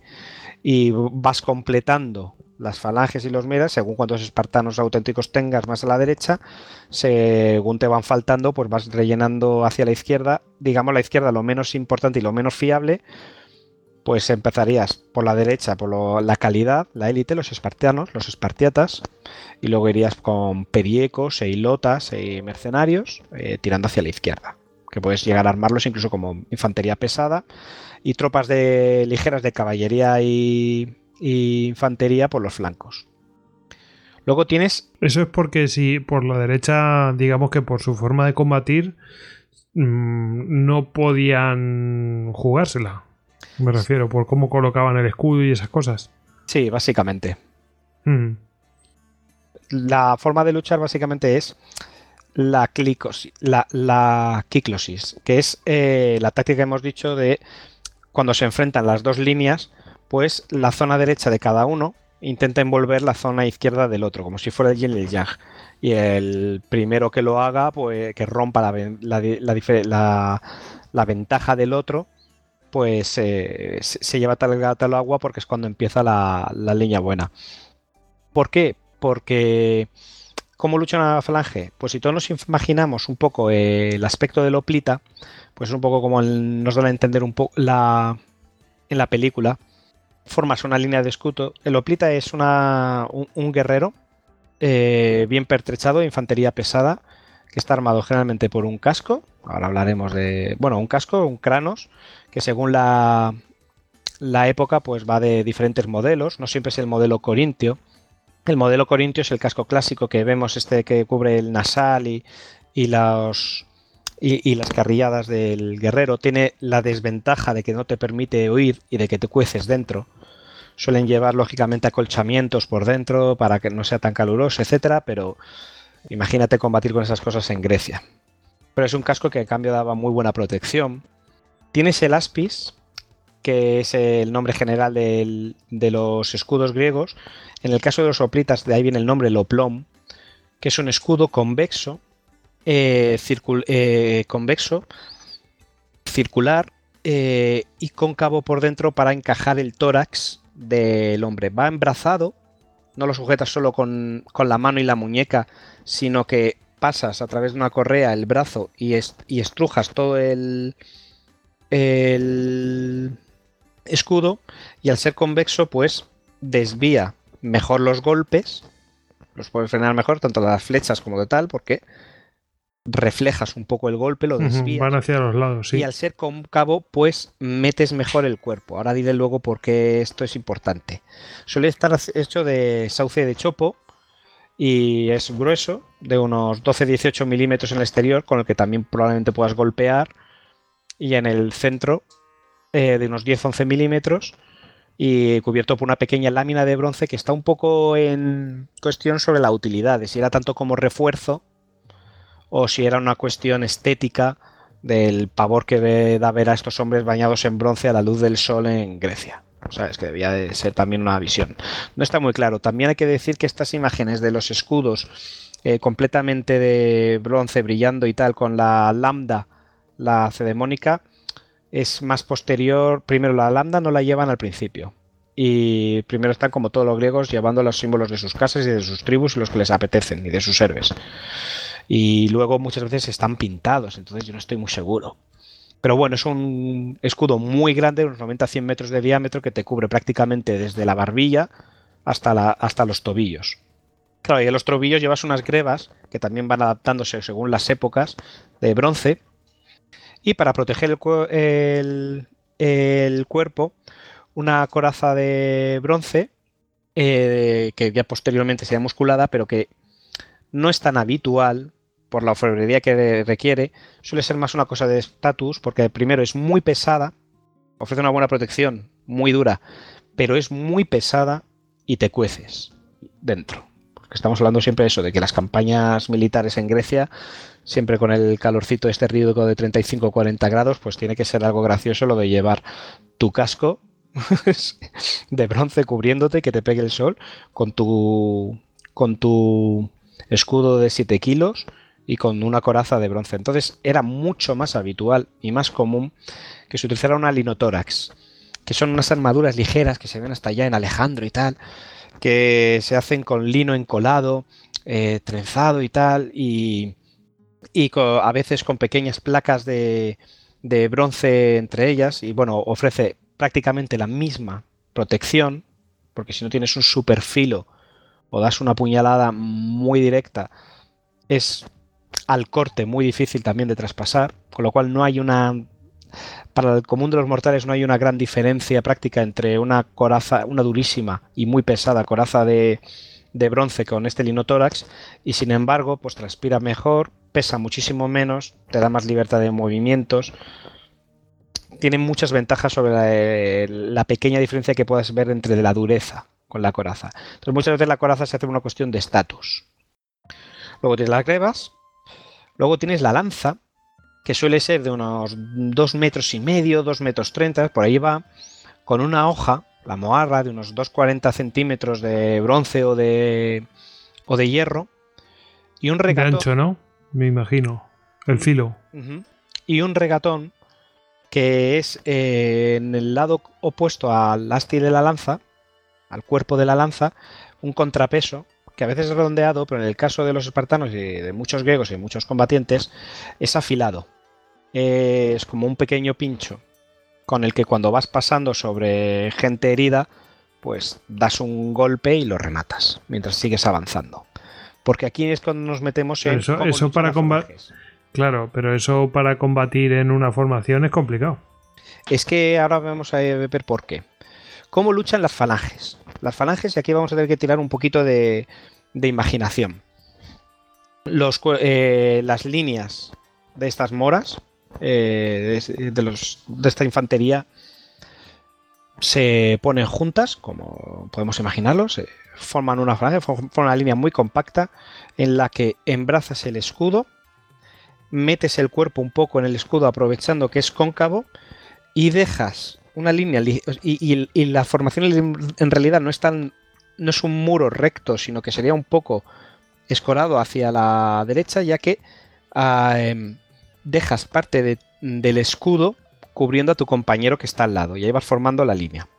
Entonces tú avanzas y te chocas con el enemigo que va pertrechado exactamente igual que ti. En ese momento se produce como un enfrentamiento de melee en la que los dos cuerpos, en la que los dos grupos se enfrentan el uno con el otro y se empujan con los escudos. Mientras, por, eh, ¿Por qué? ¿Por qué no directamente empiezan a lanzarse así estocadas con las lanzas? Porque delante de ti hay otro tipo que va armado como tú. Y no tiene ningún sentido dar un lanzazo a un escudo o a una coraza o a un casco necesitas encontrar brechas. Y encontrar brechas, pues, es, complicado. Entonces, los dos cuerpos de ejército, cuando se enfrentan. Claro, cuando se están empujando, pueden ver a ver si hay alguien que flojea y abrir. En realidad, se empujan como. Eh, como. Como melés de rugby, porque lo que buscan es el otismos, que es el momento en el que una formación se rompe frente a otra y al romperse la formación es cuando de repente pues ya le ves las espaldas a la gente, cuando ya esa línea de escudos no es perfecta y entonces ya puedes empezar a meter la lanza y la espada por otras, eh, por, otras partes. Entonces, eh, para, esto los, eh, para esto los espartanos son pues superiores físicamente a la mayoría de sus adversarios. Entonces, ¿cómo se lucha en esto? Te empuja, pues te metes en melee con la línea de enfrente que debe de ser eh, bastante acojonante, mientras te cubres con el escudo y el escudo de tu compañero te cubre en parte a ti, y hay una gran presión, no solo de la primera línea, sino de la segunda línea. Los que están detrás empujan también con los escudos a los compañeros, a los aliados que tienen en primera línea, pues para empujar. Y los de tercera línea también, y los de cuarta línea también.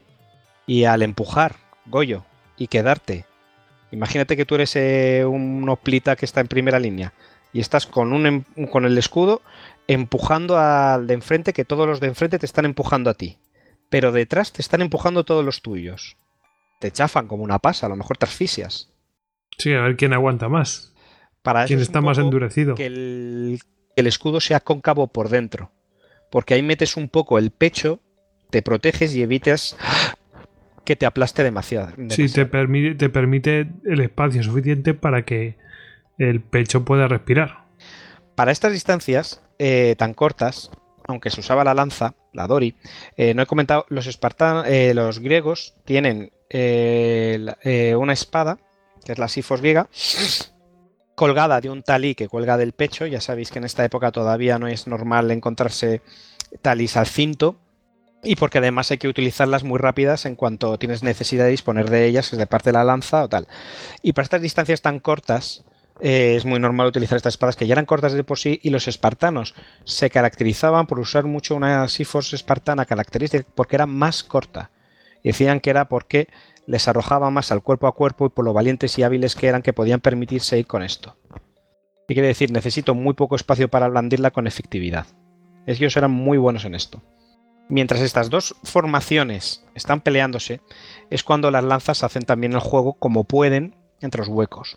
Por eso, si veis, casi siempre en muchas representaciones artísticas de jarros y tinajas y pinturas que tenemos antiguas, los, los soplitas eh, tienen la lanza empuñada no en horizontal, sino como por encima del escudo hacia abajo.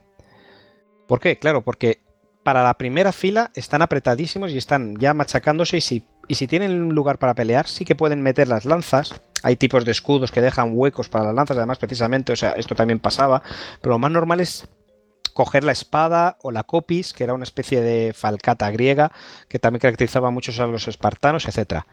Son las segundas y terceras líneas las que pueden golpear un poco con la lanza aprovechando esta longitud de la lanza. A la primera línea enemiga. ¿Y a dónde, y a dónde luchas? ¿A dónde golpeas? ¿Horizontal hacia el escudo del enemigo? Pues no tiene mucho sentido intentas picar desde arriba hasta abajo con la predicción que puedas hacia las sombras descubiertos de los hombros, puesto que no llevan hombreras. Y puesto que si el hombre y puesto que si el enemigo está así de levantar los escudos para protegerse, entonces la persona que tiene enfrente ya le destripará con sus sifos. Entonces, mientras estas primeras líneas se están empujando a muerte, las segundas, terceras, cuartas líneas están picando con las lanzas arriba y abajo. Tampoco hay que eh, también es fácil imaginarse, aunque no tengamos una fuente que nos diga esto, pero también es fácil imaginarse que personas que se dedican profesionalmente a esto y que esto era su forma de hacer la guerra, pues lucharían, sabrían hacer el 1-2, eh, pensarían en picar arriba y abajo si ven que uno se levanta el escudo, a buscar huecos. Entre las formaciones se mantienen firmes, pues sí, vas hiriendo a gente, vas haciéndole, van cayendo algunos, pero hay un momento de tensión en el que una de las dos formaciones se parte, se rompe, y es ahí por donde empieza a cundir el pánico, se abren, se abren las defensas y entonces ya las lanzas y las espadas empiezan a hacer más bajas y ya provocas un efecto en cadena y es que se desbanda esa falange y es cuando ya empiezas a entrar y a, hacer cadáveres. Es cuando también al avanzar, manteniendo la formación, ese reguetón de la lanza te sirve para ir rematando a los que se han quedado en el suelo, ya que pocas veces una herida de arma blanca es mortal al instante. Generalmente te tienen que apuñalar varias veces y mucho. Pero lo importante es que no vayas a volver a levantarte y a atacar a alguien. Entonces, según vas pasando por encima de los cuerpos que están todavía debajo retorciéndose a tus pies, pues vas dando con el reguetón de la lanza para ir acabando con ellos, que es otra cosa de la que estábamos hablando, ¿no, Goyo? Sí, ¿para qué nos vamos a agachar? Pero yo lo que digo es que mientras está claro, cuando están empujando no están utilizando la lanza. O es difícil que lo utilicen, entonces no están ahí pegando tal y cual. La, primera línea no, pero bueno, la primera a lo mejor sí, la primera línea también puede ser. Pero sobre todo la segunda y tercera línea sí, tiene todo el, contexto. Es como si tú estás empujándote, imagínate, contra el enemigo que tienes enfrente y yo estoy detrás de ti. Tienen que tener cuidado con el... vendría mejor que fueras tú, pero bueno. Tienen que tener, que tener cuidado con el regatón este. Bueno, pero ten en cuenta que si picas, el reggaetón está hacia arriba. Imagínate apuñalando de Totalmente arriba de acuerdo. a abajo. Sí, sí, sí. El reggaetón está arriba. Es más, te compensa porque si yo. Eh, vamos a hacer, como tú eres más alto que yo, Goyo. Eh, para que no nos esté viendo, lógicamente, que además Goyo y yo tampoco nos vemos, pero somos amigos de siempre. Goyo mide su metro casi 90 y yo meto mi metro 75 pues eh, Goyo, tú estás detrás de mí y tal, igual, y yo estoy empujando al tío que está enfrente mío y tal. Y nos estamos aquí empujando con los escudos y yo estoy bastante acojonadito porque, coño, intentan matarme y esas cosas. Y tú estás detrás de mí y dices, vale, voy a cargarme al que tiene Alejandro, al que, está peleando con Alejandro, o a uno que está al lado de ese y tal y cual. Eh, si metes la lanza por, por, tu costillar, por la por, como si dieras una lanzada así de, de, centro a media altura, te tropiezas con muchas cosas, conmigo y con mi escudo, o con el escudo de mi compañero, que por eso estamos haciendo una línea. O sea, hay muchas cosas que te molestan. Sí, al, final, como será movimiento y habrá lucha, habrá huecos, pero no será tan cómodo. Lo más probable es que luches desde arriba, porque además, incluso si no te molestara mi propio escudo y mi propio cuerpo, o el de mis compañeros que está junto a mí, te molestará el, tío que está enfrente. Te vas a golpear a la zona donde está todo su escudo y donde está su coraza. Tienes más probabilidades de pasar por encima de mi cabeza hacia él, apuñalando de arriba abajo y además a ver si hay suerte y le pillas pues los hombros, la clavícula, el, espacio entre hombro y, cuellos o, el cuello, zona muy débil de la coraza, entre el peto y el cuello, pues meterla por ahí y tal y cual. Ahí digo yo que intentarías pelear mucho y tal. Entonces tú ahí vas picando desde detrás, dando por culo, pues para que el tío que esté delante de mí se muera o el que está junto a él se muera y entonces ya falla un poco la línea de enfrente y entonces yo me meto y sigo apuñalando y entonces repetimos la táctica hasta que de repente han caído los bastantes como para que se deshaga esa melee. Y entonces ya empieza a cundir el pánico porque todos saben cuando de repente ya no están manteniendo la cohesión y los otros están avanzando. Y mientras yo voy avanzando, si queda uno a mis pies que está medio gritando, pues tú coges y zas, con el ragatón lo clavas en el suelo. Es bastante desagradable si lo piensas. sí, sí. Me alegro de vivir en el siglo XXI en una zona bastante cómoda y feliz. Bueno, pues esto era la forma en la que luchaban las, las falanges griegas. Y en esto los espartanos se entendían de maravilla. Eran una capacidad, tenían una enorme capacidad de movimiento dentro de que no, se, no era tan fácil eh, cambiar de formaciones y de, y de movimientos como podemos imaginarlo en la legión romana, que, tampoco era tan versátil, pero bueno, muchísimo pero más. Pero eran bastante más que estos. Pero es que estos es que es muy difícil. Y, pero aún así podemos medio intuir por esta desglose que hemos hecho de en qué estaba constituido el, ejército, de moras, lochois, pentecostis, lleno motorías y tal, que no dejan de ser nombres para decir divisiones y subdivisiones dentro de una unidad con sus mandos para transmitir las órdenes. Al final yo creo que es esa la utilidad que tenían, para poder darse la vuelta, para poder envolver, para decir adelante, para decir parar. Luego, el tema de los espartanos está la psicología. Como dicen muchos, y esto me recuerda mucho a los tercios como nos contaba nuestro amigo Hugo, a ver si a ti también te lo parece, eh, eh, lo normal es que las falanges van avanzando por el campo de batalla para encontrarse la una contra la otra, pero la mayoría de los soldados y guerreros, de los soplitas, pues son gente que viene del campo, que viene de, la escuela, de la ciudad, que es senador, yo qué sé. No se dedican a entrenar todo el día, no son soldados profesionales. Al final todos tienen una idea, son épocas duras, eh, la, la guerra no les es desconocida, pero no son profesionales. Entonces en un momento dado pues los últimos tramos lo normal es que corras y cojas impulso precisamente para eso, para, para chocarte contra el enemigo, para esa, romper esa línea de escudos que hemos dicho con un poco de, de fuerza más, añadiendo la inercia y el impulso de, la carrera, romper un poco también esa tensión nerviosa de, Dios mío, es que las personas que tengo enfrente vienen a matarme y vienen con armas para hacerlo. O sea, es aterrador. Entonces romper esa tensión y también probablemente para evitar las lluvias de flechas y estas cosas. Sin embargo, los espartanos avanzaban siempre a paso lento. Bueno, siempre no, pero cuando querían, podían avanzar en perfecta formación, a paso lento al encuentro del ritmo, al ritmo de las flautas. Y cuando se acercaban al enemigo, entonaban una peano canto de guerra, que era una canción de Castor, el hermano de Pollux, porque a esta gente les, les encantaban los, los héroes luchadores y tal y cual. Y decían que daban un terror y un pavor aterrador, porque claro, tú te vas a, enfrente con, contra esta gente, con tu escudito, y, y tienes delante unos tiros que van igual que tú, pero que saben, es como es como si tú has entrenado un poquito de boxeo en tus horas libres, en plan amateur, de voy a hacer ejercicio para meter barriga, y de repente te meten de verdad, de verdad, en un cuadrilátero con un profesional. Tienes que quedarte muerto, pero es que estos enzimas son profesionales de lo suyo con armas y vienen a matar, no a dejarte un cao, vienen a matar. Y vienen las lanzas por todas partes. Y te debe de estar lloviendo la muerte por todas partes y deben de saber cómo hacer sus cosas, para atacarte a los pies o al hombro, según ellos lo vean, deben de conocer muy bien sus cosas. Es su trabajo, Y vamos. Y vienen a paso tranquilo, como los tercios, tal, tal. Y vienen con sus flautas, marcando el paso, marcando tal. Y, y tú vas con los tuyos, que sí, que vais formando una melee, pues es más como una melee de, de rugby. Imagino, pues que no estarían todos tan al paso, tan coordinando todos los movimientos. Imagino que habría gritos y órdenes y tal y cual. Y los otros vienen en perfecta formación, en perfecta sincronía, en perfecto orden, con toda la reputación que les precede. Decían que muchísimas veces cuando Nazpoli se enfrentaba a Esparta, a los espartanos, pues cuando llegaba el momento de la batalla y se iban acercando, pues no llegaba la batalla, se rendían antes, huían y decían, mira, está bien, hemos decidido que, que habéis visto nuestro farol, no vamos a pelear. Y esto es lo que pasaba y así luchaban más o menos los espartanos. Bueno, y esta fue más o menos la forma de luchar en las épocas doradas de Esparta, de, que es la que nos referimos siempre a las guerras médicas y del Peloponeso, que es cuando Esparta consigue una gran hegemonía. Lo que ocurre es que no le durará mucho.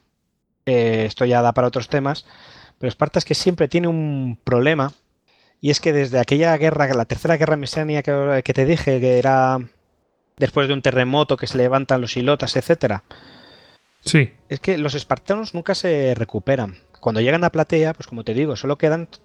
Van siempre a 5.000 remolque, ¿no? espartiatas, Y teniendo en cuenta que todos se dedican a la guerra, que te queden en una tierra a lo mejor de 20.000, que te queden 5.000 espartiatas, 20.000 o, o más, que te queden 5.000 espartiatas para mantener todo tu poder militar, ya es malo. Pero aquí estamos todavía en la época de gloria, en la batalla de Platea. Pero fíjate, 5.000 espartiatas y se supone que se reparten 9.000 cleros. Más tarde, los espartanos serían eh, derrotados en Leuctra por los tebanos, en el 371. Y para entonces ya Aristóteles dice que se quedan sorprendidos porque quedan 700 espartanos en aquella batalla que para ellos era importante y para la que iban los, los ciudadanos libres. Y quedaban 700. 700 vivos. Más tarde los espartanos ya están en decadencia, pierden la batalla de Leuctra contra los tebanos. De esto ya hablaremos en un esto que guay. Pero es verdad que empiezan un gran periodo de declive en el que están intentando siempre eh, hacer reformas para cambiar las cosas. E incluso empiezan a hacer reformas del estilo de, de darles la libertad a los ilotas, hacer alianzas con ellos, eh, devolver derechos a los pericos para que sí. ahora, ahora, después de haber sido esclavizados durante tanto tiempo, ahora liberarlos y pretender que, bueno, en fin. sobre todo con los periecos y con algunos mercenarios, pues a ver si de, de darles algún derecho, de darles tierras, para que al tener derechos y ascender a ciudades puedan... O sea, lo que pasa es que de- no tienen a gente. Tien- Después de las guerras con los mesenios y de convertirlos en esclavos y después de esclavizarlos y tener revueltas y masacrarlos y ganarlos, ellos, los espartanos, se quedan con poca gente. Pero también se quedan con pocos esclavos. Y es que se quedan con poca gente a la que ellos consideren digna de ser espartanos, con lo cual al final te, falta recurso humano para tener nuevos hijos. Entonces, claro, intentan hacer reformas, pero sus leyes y su eh, y, y su agoge son tan estrictas que no lo permiten. Estas reformas siempre fracasan, se chocan, son muy difíciles de llevar.